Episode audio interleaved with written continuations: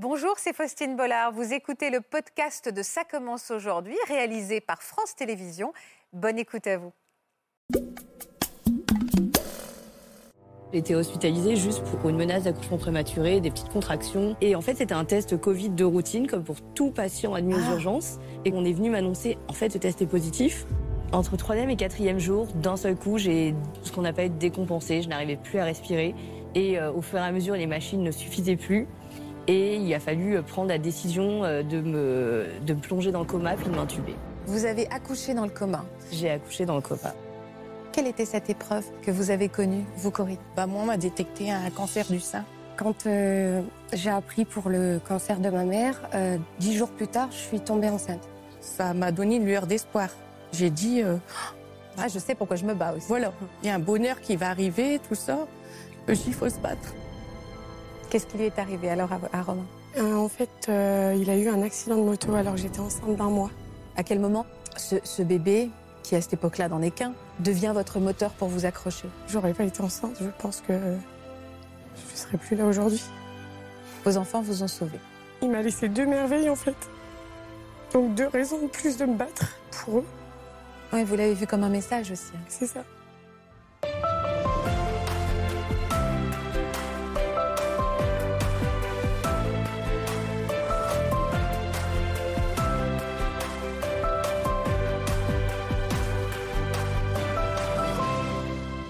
Bonjour à tous et merci de nous rejoindre pour cette semaine spéciale autour de ces neuf mois de grossesse, neuf mois où tout a basculé. Alors qu'ils s'apprêtaient à accueillir le plus grand bonheur d'une vie, nos invités ont dû faire face à une épreuve.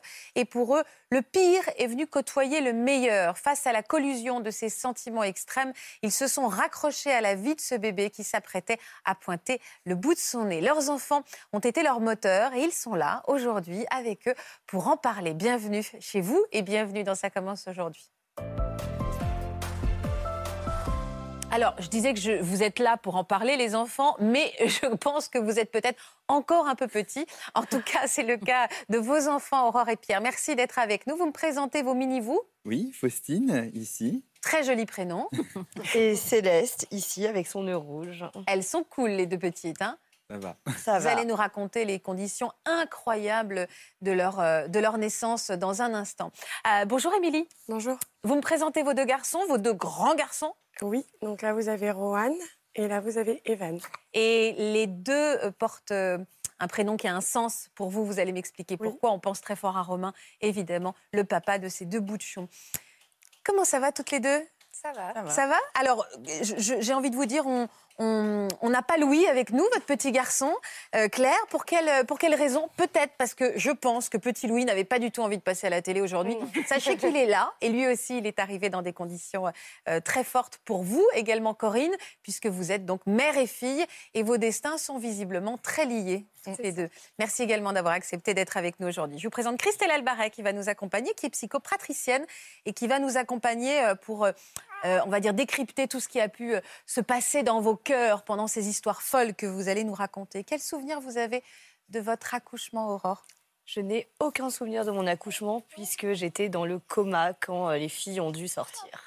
Vous avez accouché dans le coma. J'ai accouché dans le coma. Cette histoire est complètement folle et part, n'est-ce pas Pierre, il dit, ah, c'est le moins qu'on puisse dire. Et en effet, euh, heureusement, je souris avec vous puisque l'issue est très heureuse. Je voudrais qu'on se plonge d'abord dans votre histoire d'amour à tous les deux, euh, puisque ça aussi, c'est une très belle histoire. Regardez ces images. Aurore grandit à Toulon, Pierre à Nantes. Ils se rencontrent en classe préparatoire littéraire à Paris à respectivement 17 et 18 ans. Au bout d'un an et demi, le couple s'installe dans un petit appartement dans lequel ils passent toutes leurs études jusqu'à l'agrégation. Une fois professeurs, ils emménagent dans un plus grand logement en banlieue parisienne afin de fonder une famille. Ils se marient il y a 4 ans et se lancent en 2020 dans le projet d'avoir un enfant. Très vite, la jeune femme tombe enceinte, mais au bout de 5 mois, une maladie génétique est détectée et leur bébé n'y survit pas. Les médecins annoncent néanmoins au couple qu'il n'y a aucune contre-indication pour une nouvelle grossesse et deux mois plus tard, Aurore apprend avec joie qu'elle est à nouveau enceinte. Donc c'est une histoire d'espoir que vous allez nous raconter. Il, il souffrait de quelle maladie génétique, votre petit garçon Il Joseph? souffrait d'une maladie osseuse euh, congénitale euh, létale euh, qui, empêchait, euh, qui empêchait ses os de se développer et donc de vivre. Et vous êtes tombée enceinte combien de temps après sa disparition? Moins de deux mois après. J'imagine que quand on retombe enceinte juste après, euh, vous deviez euh, prendre votre temps avant de vous laisser envahir par le bonheur hein, de cette grossesse. Tout à fait. Je ne voulais au début euh, même pas faire de test de, de grossesse. Je ne voulais pas savoir, même Ah ouais? si je, je sentais au fond de moi. Même pas le test? Non, j'avais j'avais trop peur. Et vous aussi, Pierre? Oui, on était. euh, j'étais- je, je- je me réjouissais en me disant que les signes étaient là, mais on était quand même très inquiets, effectivement. Au bout de combien de temps vous êtes autorisé à, se, à vous réjouir? Une semaine avant leur naissance. Une semaine avant leur naissance? Et Au bout de cinq mois, on... Parce qu'ils sont nés de façon euh, euh, très prématurée, très très, ce sont Oui. des très grands prématurés, vos petites filles. Les médecins vous ont rassuré au bout de combien de temps? En vous disant justement que vous pouviez vous laisser envahir par cette joie? À trois mois et demi à peu Oui. près. Ouais. Mais vous, euh, vous avez attendu un peu plus. Oui, j'ai. Vous vouliez être j'ai attendu. sûr. Je voulais être sûre. Je voulais euh, d'abord dépasser euh, la date d'accouchement prévue de Bien notre sûr. fils. Bien sûr. Et ensuite, je voulais dépasser la date euh, du terme à laquelle notre fi- au, le terme auquel notre fils était né. Et ensuite, les filles sont arrivées très vite. À quel moment vous annoncez que c'était deux petites filles? On a dû nous annoncer ça euh, au bout de quatre mois à peu près. Ça vous a aidé, le fait que ça soit pas le même sexe que votre premier garçon? Moi, ça m'a beaucoup aidé parce que je me suis dit que je ne transposerais euh, aucune image puisque euh, nous avions eu notre euh, petit Joseph dans les bras. Et au moins, je me suis dit, avec deux petites filles, ce sera déjà, il y en a deux, donc ce sera une histoire totalement différente. Et euh, deux filles, aucune image qui puisse s'intercaler. Et moi, ça m'a fait beaucoup de bien. Et vous Pierre? Moi, c'était un peu plus difficile parce que j'avais dans la tête que j'allais avoir un petit garçon et je crois que j'avais pas encore fait complètement mon deuil. Et donc avoir, euh, voilà, un- dire que c'était deux filles, ça a été un peu compliqué. Même si je peux pas l'expliquer, je, suis ravi d'avoir des filles, mais c'est vrai que c'était un peu difficile au départ de me dire ah, ce sont pas des garçons. Donc vous commenciez à peine à souffler en fait. Euh, vous, étiez, vous commenciez à rentrer dans une phase de sérénité quand le monde entier a rencontré donc cette crise mondiale qui nous anime depuis, depuis deux ans maintenant, à savoir la crise du Covid. Vous êtes inquiété déjà quand vous en avez entendu parler du Covid?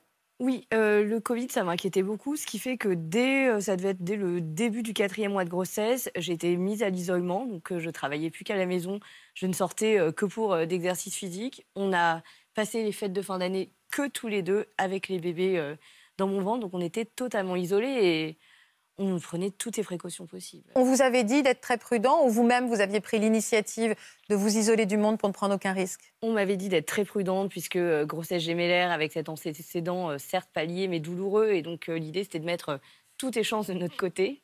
Donc Vous êtes complètement isolés tous les deux. Ouais. On s'est vraiment isolé au maximum. Et pourtant, Et pourtant. qui a, a été touché par le virus en premier? C'est moi. Je suis prof, donc je suis au contact euh, voilà, de beaucoup de gens et malgré toutes les précautions qu'on peut prendre, c'est certainement euh, euh, bon, un facteur aggravant pour, pour, pour, obtenir- pour avoir contracté la maladie. Et effectivement, j'étais le premier à avoir les symptômes, donc j'ai énormément culpabilisé en me disant bah, c'est moi, c'est de ma faute. Euh, alors, on ne connaissait pas, hein, quand je commençais à avoir les symptômes, on ne savait pas ce qui allait, comment l'histoire allait se finir, mais de fait, je me suis dit mais c'est de ma faute. J'ai pas dû faire suffisamment attention. Vous étiez très malade? J'ai été malade, euh, oui, assez malade, mais euh, pas au point d'aller à l'hôpital. Euh, Euh, il y a eu combien de temps qui se sont déroulés entre vos symptômes et vos premiers symptômes, Aurore, vous? Trois jours? Ouais, trois jours. Trois jours, oui. Qu'est-ce que vous avez ressenti?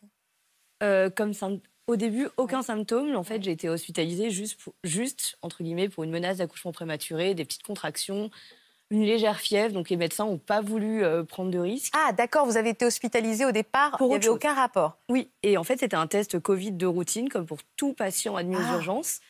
Et euh, comme euh, j'avais été, j'étais très isolée, j'étais mais pas du tout inquiète.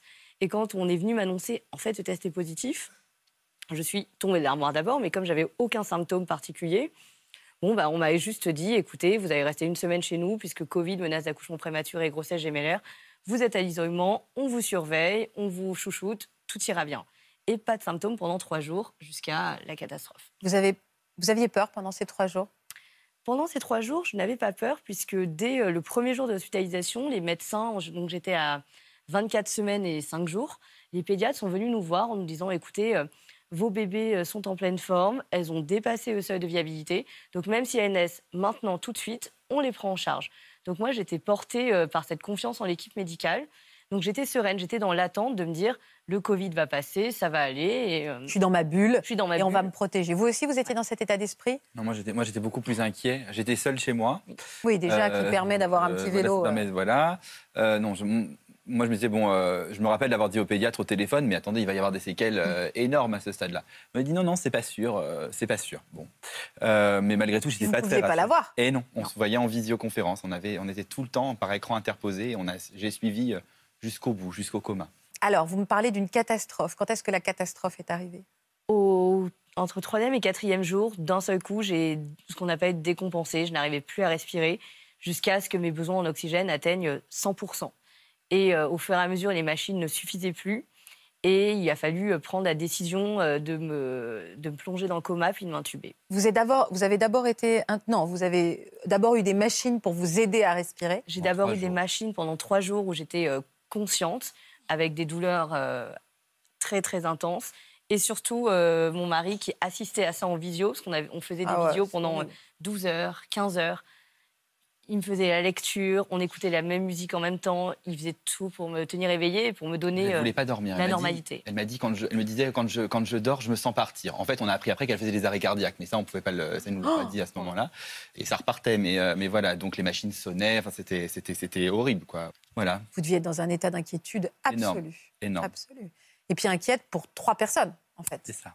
Trois Euh, personnes. Ah ouais, non, c'est vraiment. À, à- à quel moment euh, on vous a prévenu d'abord qu'il allait falloir euh, euh, l'intuber et Non. la plonger dans le Je coma l'ai vu en direct. Comment en visio. Ils sont en visio. euh, ils- les médecins sont rentrés en disant, on va vous intuber. Mais non. Si, si.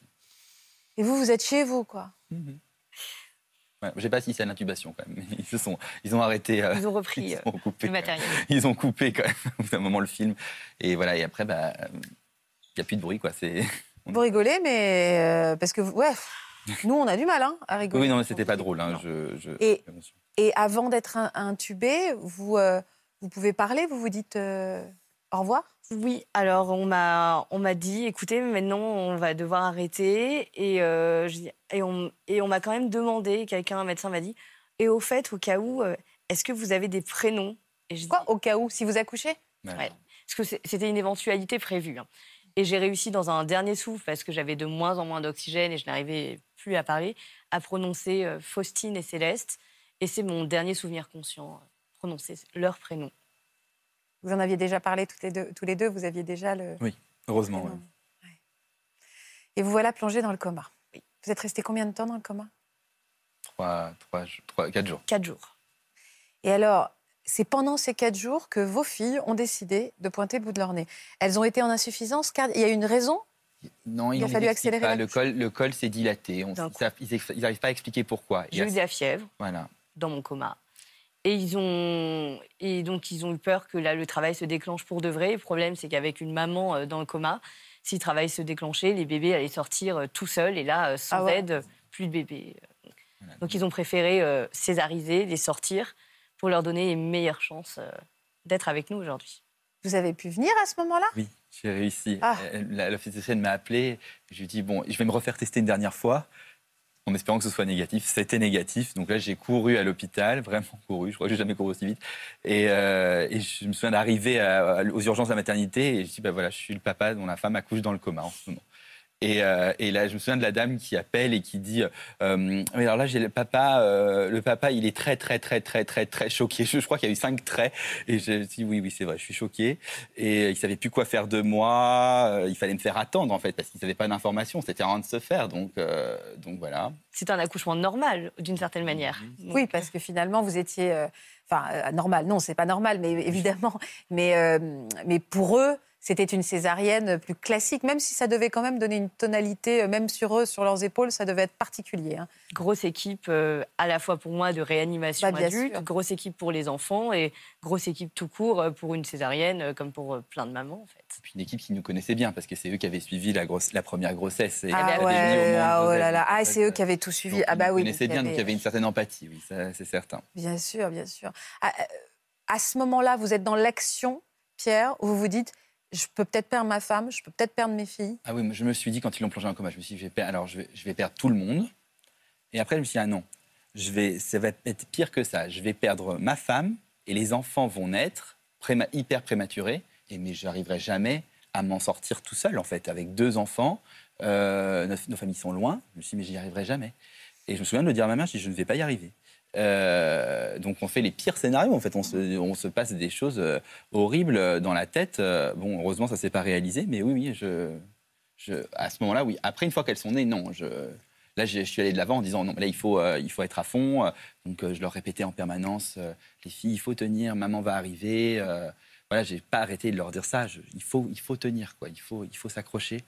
Et parce que ma crainte, c'était qu'elles les rencontrent jamais, que je sois le seul à les avoir rencontrées, parce qu'elles étaient vivantes. Donc, euh, mais on ne savait pas combien de temps elles pouvaient euh, s'éteindre. Elles faisaient euh, 675 grammes Oh là et là. 770 grammes. Donc, euh, sont- Oui, voilà, elles sont, Oh là là. elles sont Ah ouais, elles Voilà. étaient et voilà, et. Céleste m'accrochait le doigt en permanence comme si, euh, comme si elle voulait me dire qu'elle allait survivre. Elle a pesé jusqu'à 540 grammes au plus bas. Et là, je me suis dit, euh, Ouais. je pense que ça va pas marcher. Je, là, je, je peux pas s'empêcher de se dire, non, là, ça, là, ça va pas marcher. Comment on fait dans son cœur quand on est envahi par la joie absolue d'être papa, même si elle est teintée d'une inquiétude, et en même temps être divisé avec l'inquiétude pour sa femme, le chagrin qu'elle soit pas euh, qu'elle soit pas impliquée dans ses premiers moments de joie infinie, surtout quand on connaît votre histoire, de culpabiliser si on est heureux parce qu'on se dit que on le vit sans elle, c'est un pardon, je peux utiliser un terme un peu familier, c'est un bordel Oui. euh, intérieur incroyable. Alors, je crois que je ne me suis pas autorisé à être vraiment heureux parce que je, je- je me disais que la vie, quand même, tenait qu'à un fil. Mm. Donc, euh, voilà. Euh, la seule chose, c'est que j'étais quand même relativement rassuré parce que dès lors qu'Aurore a accouché, les médecins ont dit c'est bon. Ah. Elle va s'en sortir. Les machines, en fait, euh, il a fallu réduire les paramètres de la machine. Elle avait beaucoup moins besoin d'oxygène. Donc, en gros, Elle avait passé le plus voilà, dur. ils étaient très rassurants en disant ça va, ça va fonctionner, on va pouvoir la sauver. Donc, déjà, je me dis bon, elle va arriver. Euh, donc, Comment? euh, Comment, je ne sais pas, mais elle va arriver, elle va les voir. Euh, donc, euh, ouais, on essaye, euh, on essaye de, se raccrocher à ça. Je suis allé la voir dans le coma, je lui ai tout raconté, même si apparemment ils n'entendent rien. Dans le coma artificiel, on n'entend rien.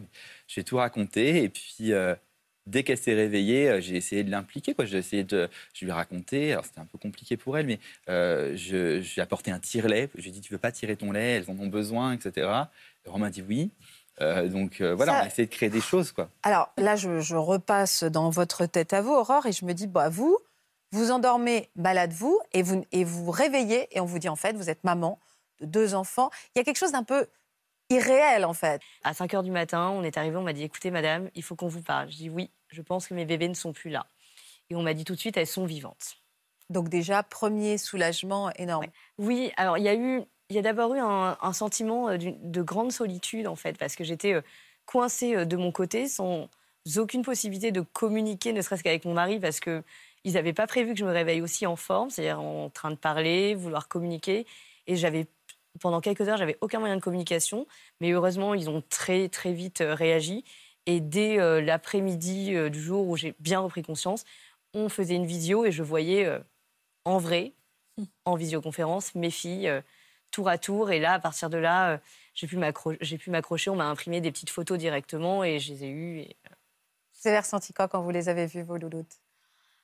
Alors, même en photo, je me suis dit, ah, elles sont, elles sont très petites, mais malheureusement ou heureusement, on avait euh, souvenu, on savait à quoi pouvait ressembler un bébé à ce terme-là, puisque c'était euh, quasiment le terme euh, où De- j'avais de accouché Joseph. de Joseph. Donc, j'étais pas du tout effrayée. Et je me suis dit, ah, elles sont. En fait, elles sont. C'est des bébés, elles sont mignonnes. Bon. et j'ai commencé à, sur photo, à me dire, ce sont mes bébés, jusqu'à ce que je puisse les voir, euh, donc à leur euh, sixième jour de vie. Vous vous êtes inquiété du lien de, de ce- ce- cette problématique? Je ne dis certainement pas que c'est vrai, mais vous, est-ce que vous êtes inquiété de se dire, voilà, si les huit premiers jours, j'étais pas là, six premiers jours, j'étais pas là? Alors, ça ne m'a pas vraiment inquiétée. En fait, il y a peut-être un épisode qui a été marquant. C'est le jour où Pierre, donc c'était euh, le deuxième, c'était à leur euh, cinquième jour de vie, en fait, où Pierre m'a demandé euh, l'autorisation de prendre Faustine tout seul dans ses bras euh, sans moi parce qu'elle en avait besoin pour prendre des forces. Et je me souviens lui avoir dit, mais pourquoi me demandes-tu l'autorisation? Il m'a dit, mais c'est peut-être ton moment. Je lui ai dit, non, c'est toi qui es là, elle a besoin de toi, donc tu la prends. Et après, j'ai pu avoir le premier moment avec Céleste. Qu'est-ce que vous avez ressenti quand, pour la première fois, vous avez, vous avez tenu vos filles? Alors, la première fois que j'ai tenu Céleste, euh, c'était c'était assez court parce que j'avais pas beaucoup de force, mais c'était incroyable. J'avais euh, ce bébé euh, dans les bras qui dont le cœur battait, qui s'agitait, qui couinait. Et, et puis ça paraissait euh, terriblement normal malgré toutes ces machines. C'est ça le paradoxe. Vous êtes ému, Pierre? Oui, oui c'était c'était un joli moment. C'était un très beau moment. Et puis surtout, c'était c'était une victoire. quoi. C'était une première victoire. Je me, je me suis dit, bon, voilà, Mais moi, je pense aussi à vous, de me dire enfin mes bonheurs rassemblés. c'est ça. Puisque vous avez, là, vous pouviez vous autoriser à vous réjouir ensemble. Parce qu'avant, c'est culpabilisant, on est divisé, l'inquiétude. Là, là, enfin, vous avez une forme de plénitude. C'est vrai. C'était, tout ça, c'était grâce aux médecins qui ont, se sont débattus pour ramener Aurore en maternité pour qu'elle puisse être à côté des enfants. C'était pas, c'était pas prévu au départ et, euh, et ils ont bataillé pour ça. Donc c'est vrai que oui, non, c'était, c'était chouette. C'était, on était vraiment heureux de. Elle est folle, votre histoire. hein. Oui, comme, on- comme mes infirmières disaient toujours, allez, on vous emmène en voyage euh, un petit peu, parce que j'avais toujours euh, mes machines à oxygène, mes bouteilles, euh, tout, pour aller voir même parfois que 15 minutes ces enfants. Donc c'était mon petit voyage en famille. Ils sont restés combien de temps à, à l'hôpital et vous, vous êtes sorti combien de temps? Moi, je suis sortie au bout de trois semaines parce que je me suis, entre guillemets, remise assez vite, vu ce qui s'était passé. Après, la convalescence a été assez longue. Et euh, les enfants sont sortis de façon définitive de l'hôpital euh, trois jours avant leurs trois mois, ce qui était une euh, victoire. 80, 88 jours. Et on Ah oui, c'est rapide, hein. On nous avait annoncé 5 mois. Donc en fait, on a, on, on a gagné ce combat en fait là aussi. C'était un vrai combat et, et je me dis mais vous n'allez pas pourrir ici quoi. Et, euh, on- à la fin, on s'est vraiment battu pour qu'elles sortent et on n'a jamais regretté. Elles étaient tellement heureuses de- d'arriver à la maison. Je me souviens toujours de leur tête quoi. Elles étaient chez elles. Ça y est. Vous avez des, des séquelles, vous? Vous avez eu des séquelles du Covid? Alors, euh, j'ai eu des machines euh, à oxygène pendant plusieurs mois après. Je les ai, pendant plusieurs mois, même après être sortie de l'hôpital. Mais maintenant, euh, aujourd'hui, je n'ai plus aucune séquelle. J'ai repris mon travail, mon activité à temps plein. J'ai effectivement, je me fatigue plus vite, mais après, je me dis que être maman de jumeaux, c'est aussi fatigant. Donc, qui de l'œuf de la poule. Donc, j'essaye de penser toujours en me disant, euh, on avance. C'est euh, Qu'est-ce que vous gardez tous les deux de cet épisode-là, justement? De quelle manière ça a transformé votre couple?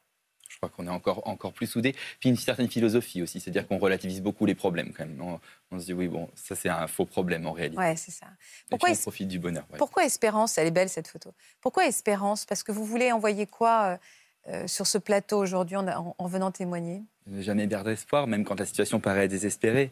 Il faut en fait, euh, faut- faut- on- il est toujours permis d'y croire. Après, bien, malheureusement, il y a des histoires qui se terminent mal, mais moi j'ai envie de dire euh, aux gens, et je le dis souvent sur les réseaux sociaux, euh, à des parents qui vivent la prématurité, je dis, ne perdez pas espoir. Il- tant que l'enfant vit, il peut se battre et ils ont, ils ont tellement d'énergie et ils veulent tellement vivre que ça peut réussir. Et vous, Aurore?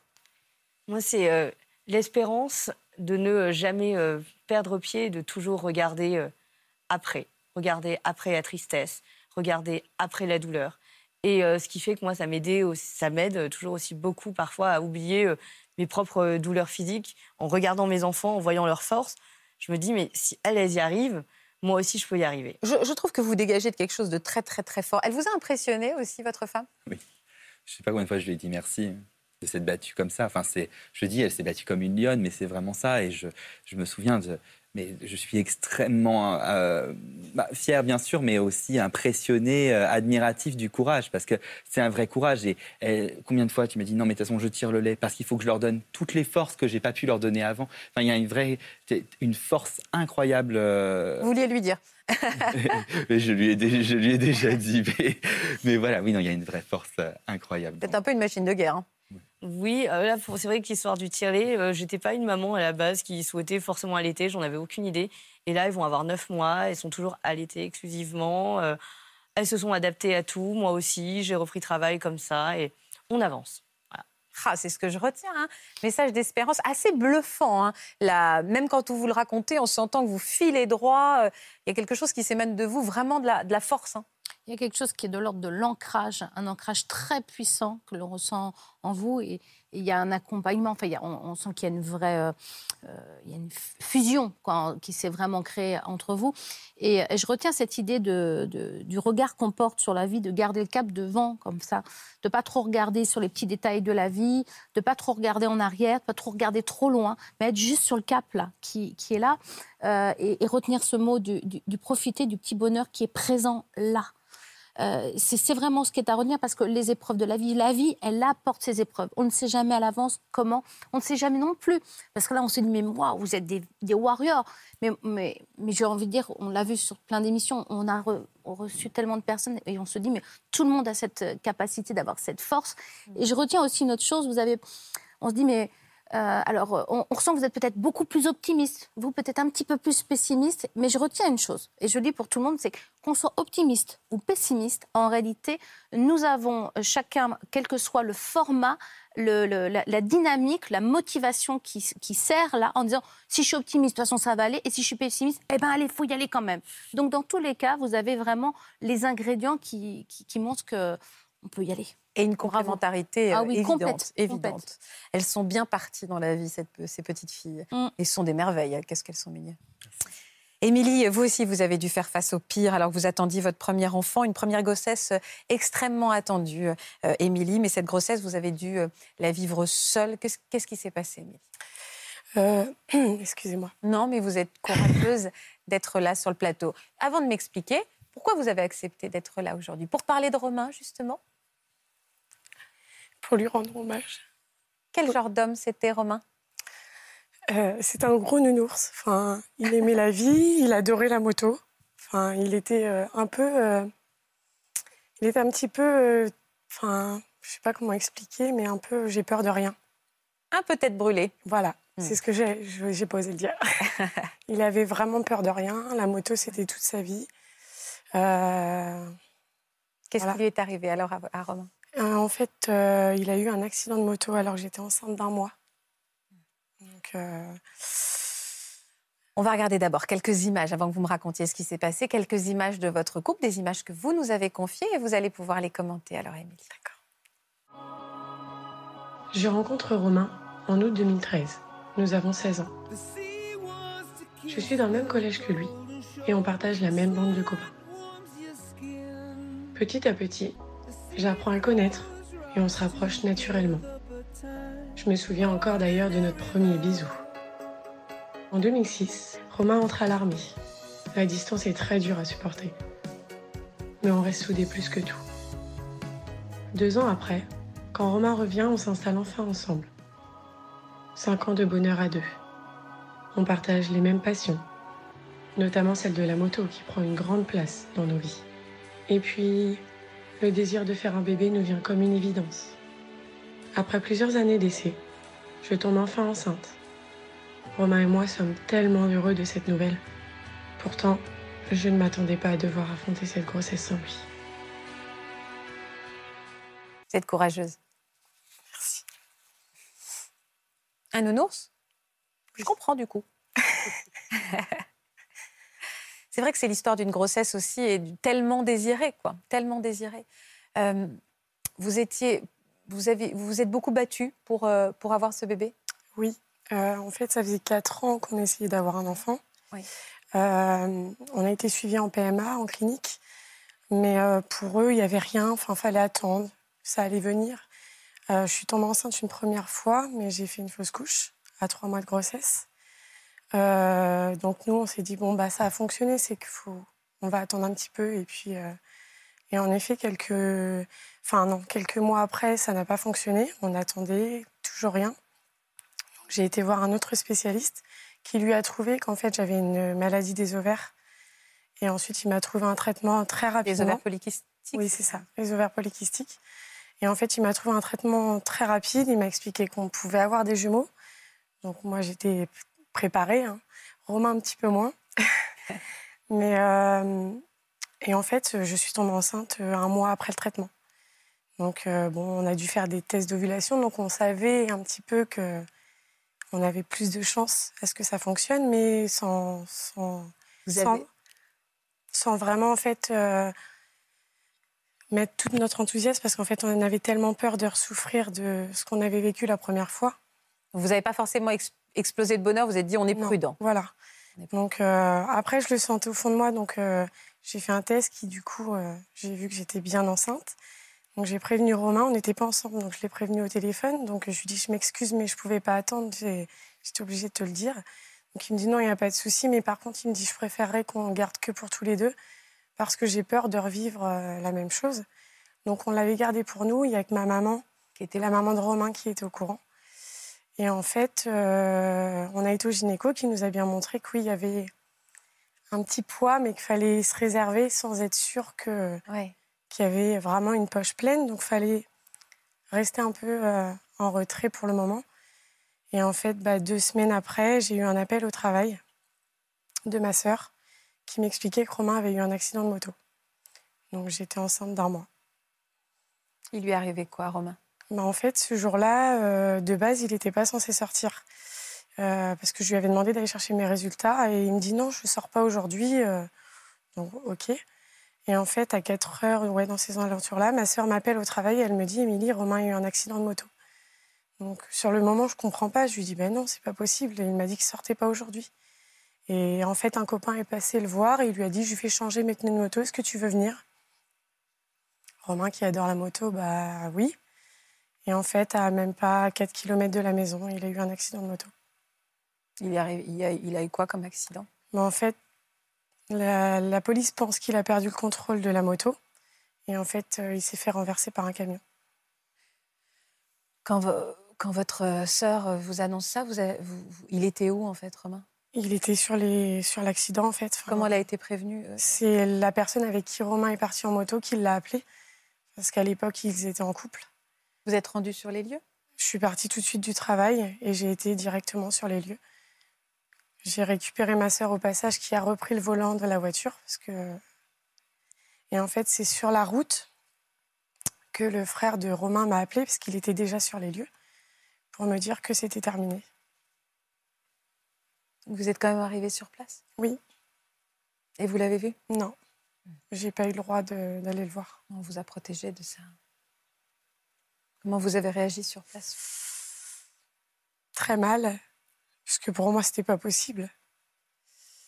Pour moi, il avait eu un premier accident euh, en 2010 et puis il s'en était sorti, donc, euh, euh, j'y croyais pas en fait. Tant que je pouvais pas le voir, pour moi, c'était pas vrai. Hmm. Donc, vous êtes inquiété de, des conséquences possibles de ce choc sur votre bah, Tout de suite, parce qu'en fait, on l'avait dit à, personne. Donc, j'ai prévenu mes beaux-frères et ma sœur que bah, j'étais enceinte. Et donc, euh, bah oui, c'est vrai que j'ai eu tout de suite mal au ventre. Donc, en plus, je me suis dit, mais non, enfin, c'est pas possible. Tout d'un coup, symboliquement, ce bébé avait tellement d'importance, au-delà évidemment de l'importance inouïe d'un enfant, mais là encore plus symboliquement. Euh, sur place, vous leur avez dit? Oui. Tout de suite, en fait? Et là, vous avez eu des douleurs au ventre? Oui. On vous a emmené à l'hôpital? Non. Euh, sur le coup, euh, on a dû attendre que le corps de Romain soit emmené. On est reparti. On est parti chez mon beau-père. On s'est tous rejoints chez mon beau-père. Et euh, ma maman m'a emmené aux urgences le soir même de l'accident. Parce que je lui ai dit, maman, mais moi, je sais que j'arriverai pas. je ne pouvais pas m'alimenter, en fait. J'arrivais pas du tout à manger, donc je me suis dit emmène-moi parce que j'ai peur pour mon bébé. Mais à l'hôpital, ils m'ont ils m'ont dit que tout allait bien. Bon, je pense que le monsieur a vu que j'avais des jumeaux, mais il n'a pas osé me le dire. Bah oui, ça faisait beaucoup. Donc euh, on est reparti de l'hôpital. Le monsieur m'a dit que c'était normal, qu'il fallait que je me calme, qu'il n'y avait rien d'inquiétant au niveau du bébé. Donc je suis rentrée chez mes parents. À quel moment euh, ce, ce, bébé, qui à cette époque-là n'en est qu'un, devient votre moteur pour vous accrocher? À quel moment, finalement, il va. Ben, en fait, une phrase que je dis souvent j'aurais pas été enceinte, je pense que je ne serais plus là aujourd'hui. Vos enfants vous ont sauvé. À quel moment vous avez su qu'il y en avait deux, Émilie? Euh, À peu près deux semaines après. J'ai été faire une échographie parce qu'en fait, j'ai dû aller à l'hôpital parce que je perdais du sang. Donc j'ai cru que faisiez une fausse couche. Voilà, j'ai cru que je perdais euh, mon bébé. Et donc là, le monsieur m'a dit non, non, tout va bien, c'est un petit décollement de placenta, mais ne vous inquiétez pas, tout va bien au niveau du bébé. Mais là, il savait aussi que j'avais des jumeaux, mais il n'a pas osé me le dire aussi. Et donc il m'a dit, vous voyez votre gynéco bientôt, vous verrez avec lui. Et donc j'ai été voir mon gynéco, et en fait, à peine il a mis l'échographie, c'était flagrant en fait. On voyait bien qu'il y avait deux petites... Euh, il y avait une poche, mais il y avait deux petites, euh, deux petites Bah, c'était deux petits ronds. De petits sacs. Et tout de suite, en fait, il a même pas eu besoin de me dire que j'ai levé les yeux au ciel. Il m'a dit oui, oui, il y en a deux. Et en plus, ce sont de vrais jumeaux. Donc, euh, Est-ce que là, c'est le choc ou est-ce que c'est double ration d'amour? bah, en fait, c'est un peu. euh, je le savais. Enfin, je me suis dit ça dans ma tête. Donc, à côté, j'avais ma mère et ma sœur qui étaient euh, hystériques. Hystérique de quoi? Bah, qui en est deux. De joie? Oui, de joie. Ma mère, euh, enfin, ma, ma mère était restée de l'autre côté, ma sœur était à côté de moi et elle, s'est mise à crier Maman, il y en a deux. Et Donc, vous? euh, En fait, moi, c'était. euh, Il m'a laissé deux merveilles, en fait. Donc, deux raisons de plus de me battre pour eux. Oui, vous l'avez vu comme un message aussi. hein. C'est ça. Pour moi, je me disais dans ma tête, tu peux pas, tu peux pas abandonner. Tu es obligé de te battre pour eux. Ils ont rien demandé. En plus, ils se sont battus aussi parce que ça n'a pas été hein. facile. Voilà. Donc, je me suis dit, non, il faut que tu t'accroches, il faut que tu te battes pour eux. Et donc, il a fallu vivre cette grossesse toute seule et une grossesse gémellaire. On sait à quel point c'est dur aussi. hein. Mm. Qu'est-ce qui vous a aidé à tenir pendant ces, ces quelques mois? Bah, mes bébés. En fait, de me dire que j'en avais deux. Et puis d'entendre aussi des gens dire euh, T'es sûr que tu vas y arriver? Ça va aller? Ouais, ça vous a donné la, la Pour moi, en fait, j'avais pas le choix. Il fallait que, que je m'en sorte. C'est la veille de mon accouchement. Comment on fait pour, on- on- à ce moment-là, pendant cette grossesse? Parce que pendant ce temps-là, vous, vous devez aussi assumer votre chagrin immense. Est-ce que le chagrin a été occulté par la grossesse? Et il vous est revenu plus tard? Ou est-ce que vous avez affronté tout cet élan de vie? Ça reste un élan de vie. euh, le chagrin, le bonheur, le, le bordel, tout en même temps. Non, tout en même temps. J'ai essayé de le cacher au maximum parce que je voulais pas que mes parents s'inquiètent. Parce que je sais que ma mère s'inquiétait énormément. Donc je le cachais et puis bah, quand je me retrouvais toute seule, euh, je craquais. Puis après, je me disais, bon, allez, il faut que tu te battes. Je Oui. parlais beaucoup aussi euh, À vos bébés jumeaux. Vous leur avez expliqué Ouais. Mhm. Et en fait, j'ai vraiment voulu rester à la maison, enfin au calme, toute seule. Parce que mes parents m'ont proposé d'habiter chez eux, mais en fait, non, j'avais vraiment ce besoin d'être à la maison, de me débrouiller seule aussi, enfin, de ne pas avoir besoin d'embêter qui que ce soit. Surtout, vous alliez devoir beaucoup vous débrouiller seul, donc c'était un avant-goût. hein. Oui, je voulais vraiment tout gérer toute seule. J'avais pas envie de- d'avoir à demander à qui que ce soit. C'est vrai que là, on parle de, de bouleversement intérieur. C'est compliqué, c'est d'être tiraillé. Euh, heureusement euh, qu'Émilie s'est un peu écroulée et s'est laissée s'écrouler, parce que ça pouvait être une bombe à retardement pour quelques mois plus tard. hein. quand on traverse des épreuves d'une d'une telle euh, intensité, atrocité, on n'est pas préparé.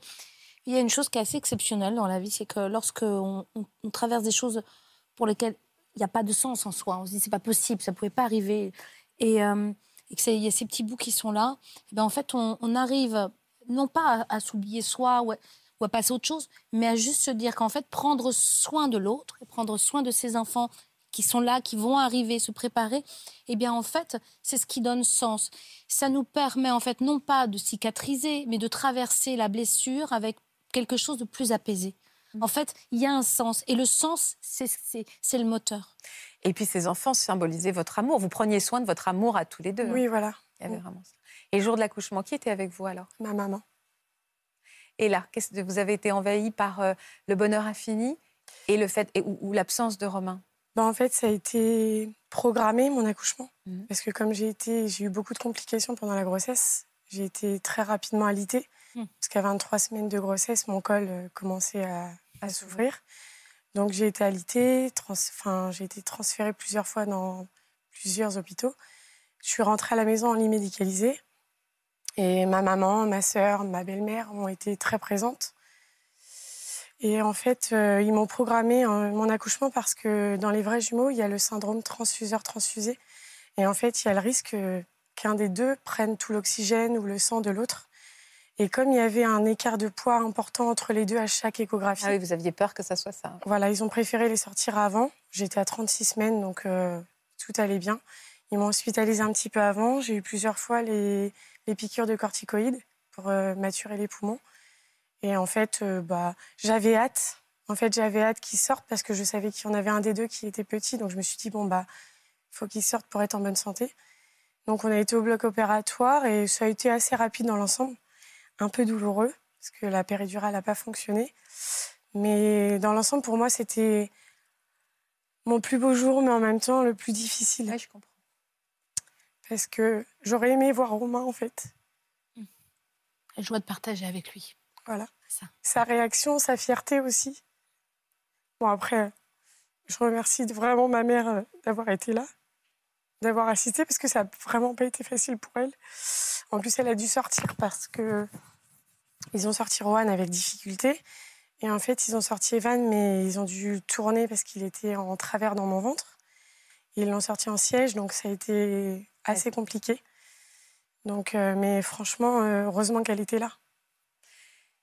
Pourquoi ces prénoms alors? Ils ont une histoire particulière, on se le disait tout à l'heure. Alors c'était compliqué parce qu'on avait parlé prénom fille, mais pas du tout garçon. Donc quand on m'a dit c'est deux garçons, euh, Ah, là vous êtes dit, comment je fais? oups, euh, oui. Ils sont mignons. Et j'avais aucune idée vraiment. Donc je me suis dit pourquoi pas prendre la première lettre de mon prénom et la première lettre du prénom de Romain. Et donc bah, j'ai cherché longtemps et ça a fini par Evan et Rohan. Qui aujourd'hui ont 5 ans. Oui. Comment vous faites exister leur papa à tous les deux? Bah déjà, depuis qu'ils sont tout petits, je leur ai toujours parlé de lui. Mais même quand ils étaient tout petits, euh, en trotteur, ou quand je leur disais euh, il est où papa, ou tout de suite ils me montraient les photos. Donc je leur ai tout de suite parlé de leur papa. Quand ils ont commencé à comprendre, je leur ai expliqué ce qui s'était vraiment passé. Je voulais vraiment qu'il n'y ait pas de secret en fait. Je voulais pas que ce soit un mal-être pour eux après d'apprendre ce qui s'était vraiment passé. Ou... Donc je leur ai tout de suite dit que papa il avait eu un accident avec la moto et que bah, des fois quand on a des graves accidents, on peut pas revenir. Donc euh, Ils en parlent aujourd'hui? Oui, oui, oui. À quelle occasion ils en parlent de leur père? Bah ça, maintenant que j'ai refait ma vie, ils ont un petit frère qui appelle du coup mon conjoint papa. Donc forcément, c'est aussi compliqué pour eux de se dire mais pourquoi nous on ne l'appelle pas papa? Donc on leur a expliqué que s'ils le souhaitaient, on n'était pas contre, mais qu'après ils avaient quand même leur papa biologique. Ils le savent très bien, ils nous le disent oui, papa Romain qui a eu un accident en moto, mais ils savent aussi que bah Christo les élève tous les jours, s'occupe de tous les jours, donc c'est aussi leur papa. Donc euh, ils en parlent même à l'école, aux copains. euh, Ah, Vous formez un beau couple. hein. merci. Vous avez refait votre vie euh, rapidement après? Non. Je suis restée bah, tout le temps de ma grossesse toute seule, deux ans après. Les jumeaux avaient deux ans et demi, je crois, quand on s'est mis ensemble. Parce qu'il y a eu le souci, enfin, il y a eu le fait que moi, je n'arrivais pas du tout à me dire dans ma tête que je referais ma vie. Donc mes meilleurs amis m'ont un petit peu poussée à faire des rencontres. Et euh, une rencontre qui ne s'était pas bien passée parce que c'est pas facile pour une personne d'arriver dans ma vie. Je parle autant de Romain. De la mère. Parce que du coup, pour moi, je parle de lui comme s'il était toujours là. Donc, euh, donc c'est pas facile. Et vous avez gardé contact avec sa famille, évidemment, puisque Oui. ce sont les grands-parents. Oui, ils ont toujours été là. Ma belle-mère, elle a toujours été là. Ah, mais quand j'étais hospitalisée, elle était là tout le temps. Enfin, mes, mes beaux-frères, mes belles-sœurs. Enfin, tout le monde a toujours été là pour moi. Eh bien, écoutez, elle est là tout le temps, et puis vraiment tout le temps. Regarde. Bonjour Émilie. Juste pour te dire que je suis fière de toi, que tu, que tu élèves très bien mes petits-enfants et que je suis contente d'être restée si proche de toi, que, tu m'as accepté. Même en, en étant mariée maintenant, mais je les aime tous les cinq. Car Louis et Christophe font aussi partie de ma famille.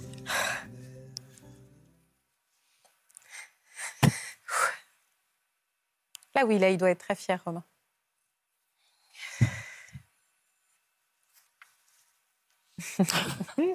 Finalement, il y a aussi de l'espérance hein, dans cette Oui. histoire. hein. Il y a un grand chagrin, Oui. mais, mais il y a aussi euh, un drame, courage, mais de l'espérance aussi. Beaucoup. Est-ce que je peux dire un petit mot? Mais bien sûr. Euh, J'aimerais juste remercier mon mari. Ouais. Parce que grâce à lui, j'ai réussi à penser à moi et à refaire ma vie. Et merci d'être aussi extraordinaire, en fait, de- d'accepter autant de choses et de, et de m'aimer autant. Et je t'aime très fort. Il a pris le package. On va écouter l'histoire de Claire et Corinne maintenant. Vous êtes mère et fille toutes les deux et votre histoire est, est très étonnante parce qu'elle est pleine de signes un peu mystiques. C'est vraiment le cas. Claire, vous, êtes, vous avez été tiraillée vous aussi pendant toute euh, votre grossesse entre votre joie de devenir maman et également la peur euh, de perdre votre maman à vous qui traversait une douloureuse épreuve. Quelle était cette épreuve que vous avez, euh, que vous avez connue, vous Corinne? Euh, bah, moi, on m'a détecté un cancer du sein. Exactement en même temps, euh, on va dire, du lancement de ce projet bébé Oui, oui, en fait, avec mon compagnon, euh, on, on a eu une mutation professionnelle et du coup, euh, loin de la famille, tout ça, on s'est rattaché et rapproché très fortement. Oui. Du coup, on a voulu lancer le projet de fonder une famille à deux. Donc, on annonce à nos familles respectives qu'on va lancer euh, la création d'un d'un bébé. Et euh, un mois plus tard, on apprend que, que ma maman euh, est atteinte d'un cancer du sein. Donc, euh, tout de suite, on, on se dit, hein, euh, tous les deux, que c'est plus possible de continuer ce projet sans forcément reprendre de contraception ou quoi que ce soit, mais euh, Que c'est pas le bon moment. voilà, c'est pas le bon moment. On va se dévouer vraiment euh, à la maladie, puis en même temps que le Covid. Donc, loin de la famille, on peut plus revenir comme on veut. Donc, confiné tout seul à la maison. Donc, on reste quand même présent par téléphone, etc. Mais euh, on se dit non, c'est plus, c'est plus le, c'est plus l'instant, c'est plus le, c'est plus le moment. On veut pas un bébé qui arrive dans ces conditions, en fait. Et au final, Sauf que la vie n'a pas choisi pour vous. c'est ça. Puisque combien de temps après vous avez découvert que vous étiez enceinte? Ben, en fait, quand euh, j'ai appris pour le cancer de ma mère, euh, dix jours plus tard, je suis tombée enceinte. Mais je ne le savais pas tout de suite. On ne sait pas tout de suite que- qu'on est enceinte. Donc, euh, c'est peut-être euh, un mois après que, que tous les signes euh, étaient ouverts et qui me disaient euh, que, que je, je pensais que j'étais enceinte. Comment vous l'avez découvert?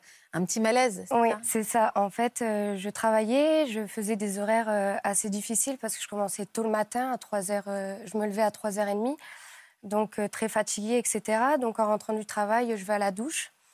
Et en sortant de la douche, un étourdissement, je ne sais même pas exactement comment l'expliquer, mais je glisse en sortant de la douche et je me retrouve euh, au sol et plus moyen de bouger. Et du coup, j'appelle mon compagnon pour qu'il vienne me récupérer et m'emmener euh, à l'hôpital. Et euh, le médecin me dit Vous êtes sûre, mademoiselle, vous ne seriez pas enceinte? Moi, Je dis Non, pas du tout, je pense pas, c'est c'est pas le moment. Non, non, je pense pas. Alors il me dit On s'en parle dans neuf mois. Je dis C'est pas possible. Alors la radiologue me dit Vous êtes sûre, madame, vous n'êtes pas enceinte?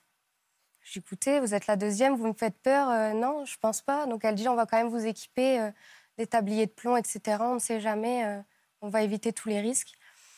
Et au final, euh, donc je suis en arrêt de travail parce que je pouvais plus conduire, etc. Et pendant ce temps-là, je dis, mais si c'est possible, je suis peut-être enceinte. Alors je disais à mon compagnon, peut-être que je suis enceinte au final. Alors il me disait, non, non, faut pas se le mettre dans la tête. on va on va avoir mal au cœur après. Donc non. Non, non, tu l'es pas. Arrête, euh, enlève-toi ça de la tête, c'est pas possible. Et on rentre chez mes parents et euh, de là, euh, je me dis, bah mince, ça fait un petit moment quand même que bah, j'ai pas été indisposée, etc. Et je dis, on va peut-être faire un test, mais on n'en parle pas. Mon père me dit, moi j'ai un petit doute quand même. Alors je dis, mais c'est pas possible. Tout le monde a- tout le monde y pense et pas nous. Et en fait, on rentre de chez mes parents et de là, euh, on fait le test rien qu'à deux et puis euh, il était positif. Et donc vous voilà, vous en train de combattre votre cancer et vous en train de, de, donner la vie. Est-ce qu'il y a une forme de culpabilité des deux côtés? C'est-à-dire, euh, je n'ai pas envie que la bataille euh, attachée à de la souffrance vienne entacher la grossesse de ma fille, qui est son moment. Et à l'inverse, euh, j'ai envie de pouvoir vivre pleinement ma grossesse, mais il faut aussi que je m'implique dans la souffrance de ma mère. Est-ce qu'il y a quelque chose un peu comme ça? Moi, oui, oui, oui. Moi, j'ai j'ai vécu euh, quand elle me l'a pris. Et bon, déjà, ça a été difficile quand on m'a appris mon cancer du sein. Et bon, après, elle m'apprend qu'elle est enceinte, tout ça. Ça m'a donné une lueur d'espoir. J'ai dit, euh, ah, Je sais pourquoi je me bats aussi. voilà, il y a un bonheur qui va arriver, tout ça. Il faut se battre. C'est encore difficile parce que euh, c'est encore récent, quoi. Bah, c'est récent, bien sûr. Euh, Le petit Louis a quelques mois. hein, donc... il y a trois mois. Donc, euh, je me suis dit, euh, mais à cause de moi, ma fille, elle va pas, euh, elle va pas vivre sa grossesse comme il se doit. Parce que bah, quand on est enceinte, on doit être joyeuse, euh, heureuse. Et puis là, je pense que ça a estompé. Et vous ressentiez quoi, vous, Claire? Euh, difficile, euh, je sais pas. Euh, entre les deux, en fait, je me dis ça va être un espoir pour ma mère. Ça va l'aider à se battre. Donc, euh, je, je me sens pas coupable. Au contraire, je me dis ça va l'aider. Bien sûr. Je vais, je, je vais l'aider au final à ma façon et je suis quelqu'un de, de très angoissée, très anxieuse. Je, pour, pour, pour pas grand-chose, hein, je, vais, je vais me faire une montagne. Mais là, je me dis, on va se battre à deux. Hmm. Puis au début, bon, ça se passait relativement bien. Donc, pour moi, la grossesse, c'est quelque chose de magnifique. Et bon, je ne l'ai pas vécu comme ça, mais après, ça a été des, soucis de santé qui, ont entaché un peu tout ça. Donc, euh, puis ça nous a rapprochés et on a vécu les mêmes choses ensemble. Alors justement, c'est là où vous me dites que vos destins ont été scellés. Pourquoi vous utilisez cette expression? Ils ont été scellés. Ben déjà, euh, on a eu la même chute parce qu'elle a chuté également euh, peu de temps avant moi. Peu de temps avant elle, oui. Et bon, déjà, ça a été un signe. Et en fait, quand elle a commencé... La cheville aussi? Oui. oui, oui. Ah ouais J'ai chuté dans les escaliers le jour où je devais aller faire ma biopsie. Ah, d'accord. Et bah, je n'étais pas dans mon état. Hein, et donc j'ai chuté, j'ai raté la dernière marche. J'ai chuté et, et, je suis allée faire ma biopsie en ayant ma cheville euh, bah, dans un état. Ah ouais, j'ai pris la voiture, je suis allée, j'étais dans ma tête, c'était euh, ma biopsie. Il fallait pas que je rate le rendez-vous. Euh, et j'ai fait ma biopsie et en sortant, parce que je devais aller travailler en plus hein, derrière, et je dis, bah, y a pas, c'est pas possible, j'ai trop mal à la cheville, je peux pas, parce que je suis toujours debout, je suis aide-soignante. Je dis, je peux pas travailler comme ça, j'ai trop mal à la cheville, je dis, je vais passer aux urgences, voir un peu l'état, quoi. En fin de compte, c'était une belle entorse et j'étais immobilisée. Vous avez été opérée de votre cancer? Oui. Et vous avez eu de la chimiothérapie aussi? Oui. Oui, oui. Donc des effets secondaires? Ah oui, oui, oui. Oui, oui. Les effets, euh, les vomissements, les nausées, euh, la fatigue c'est compliqué. C'est des traitements très lourds et, et, ça a été fort compliqué. Bah, les nausées, la fatigue, tout ça, ça me parle aussi des symptômes. Vous avez eu les mêmes en fait? Exactement les mêmes. Au moment où elle a commencé, euh, donc au début, j'avais rien du tout. Je vivais la grossesse normalement. Et donc, elle a commencé la chimiothérapie et j'ai commencé à avoir les nausées et les vomissements de début de grossesse. Euh, qui se sont intensifiés. Euh, plus la chimio avançait et plus mes vomissements euh, s'intensifiaient, ce qui m'a valu d'être en arrêt maladie très tôt en fait mmh. dans ma grossesse. Et du coup, bah, j'ai dû revenir chez mes parents avec mon compagnon pour, pour vivre la grossesse et la maladie en même temps, plus proche de ma mère en fait. Et à quel point, du coup, les symptômes de l'une ont parlé à l'autre après? Bah, Déjà, les vomissements. Les vomissements, euh, bon, la fatigue, hein, forcément. Euh, donc la chimio euh, s'est arrêtée à peu près à mon cinquième mois de grossesse. Et mes vomissements se sont arrêtés à mon cinquième mois de grossesse. Donc j'ai perdu 8 kilos, j'étais vraiment très fatiguée. on n'a jamais immortalisé hein, les, moments, les moments de la grossesse, les moments de... parce que ça ne se voyait pas. Donc on voyait les, les gens, les personnes qu'on connaissait il me disait toujours euh, Mais t'es sûre, t'es enceinte euh, Tu vas pas nous faire un gros bébé euh. Bon, bah, au final, ça nous mettait toujours un coup au moral, donc on n'avait pas envie de, montrer tout ça. Et, et après, à mon cinquième mois de grossesse, j'ai commencé à apprécier, à me dire qu'il y a quand même de belles choses qui vont arriver parce que j'avais peur de le perdre, du coup. Mmh. En étant si mince, en voyant les kilos défiler sur la balance, je me suis dit, mais il n'y arrivera jamais à tenir. Enfin, comment je le nourris en fait. Euh, je pouvais pas, je pouvais pas manger, je gardais rien quand je mangeais.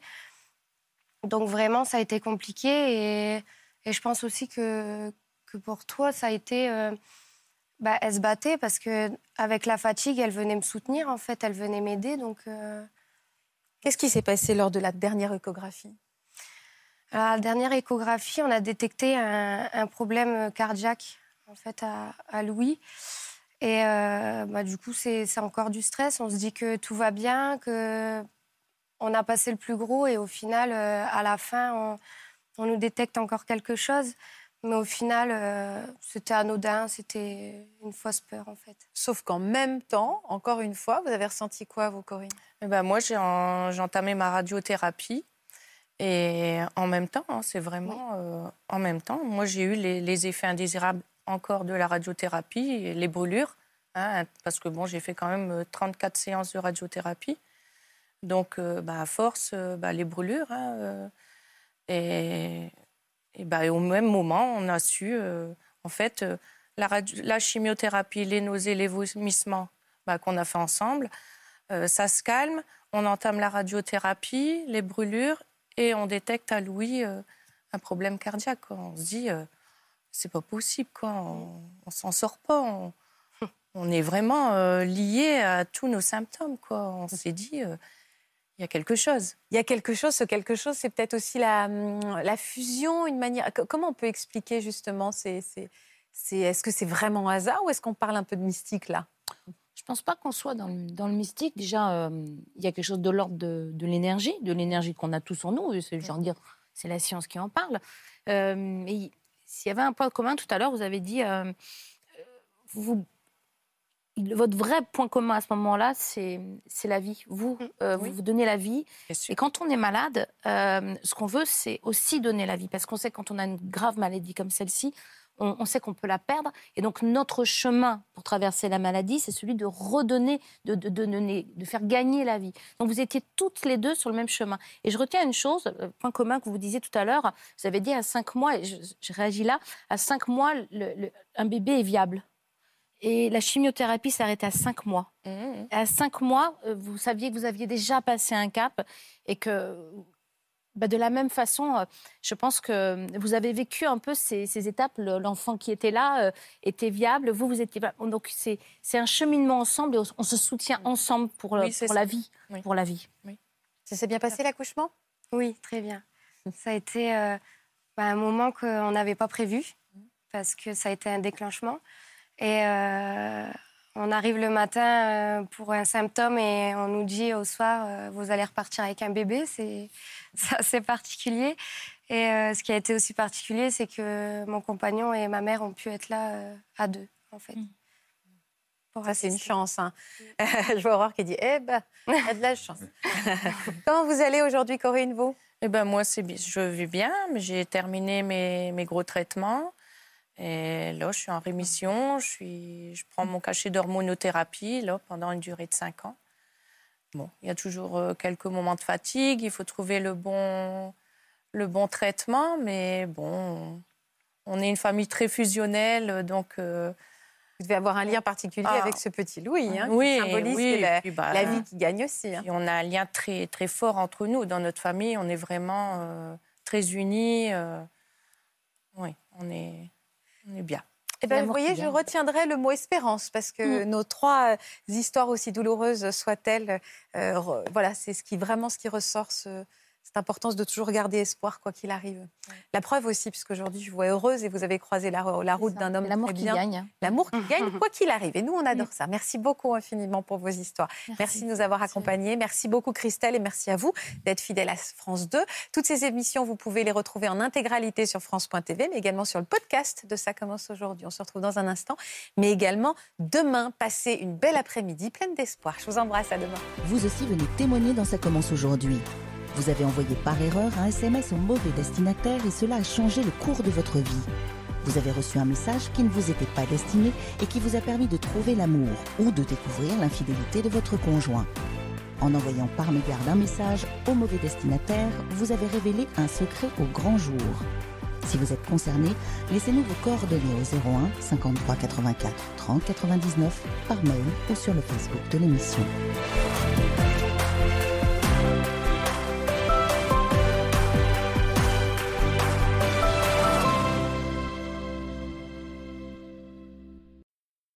Voilà, j'espère que ce podcast de Ça commence aujourd'hui vous a plu. Si c'est le cas, n'hésitez pas à vous abonner. Vous pouvez également retrouver l'intégralité de nos émissions sur France.tv.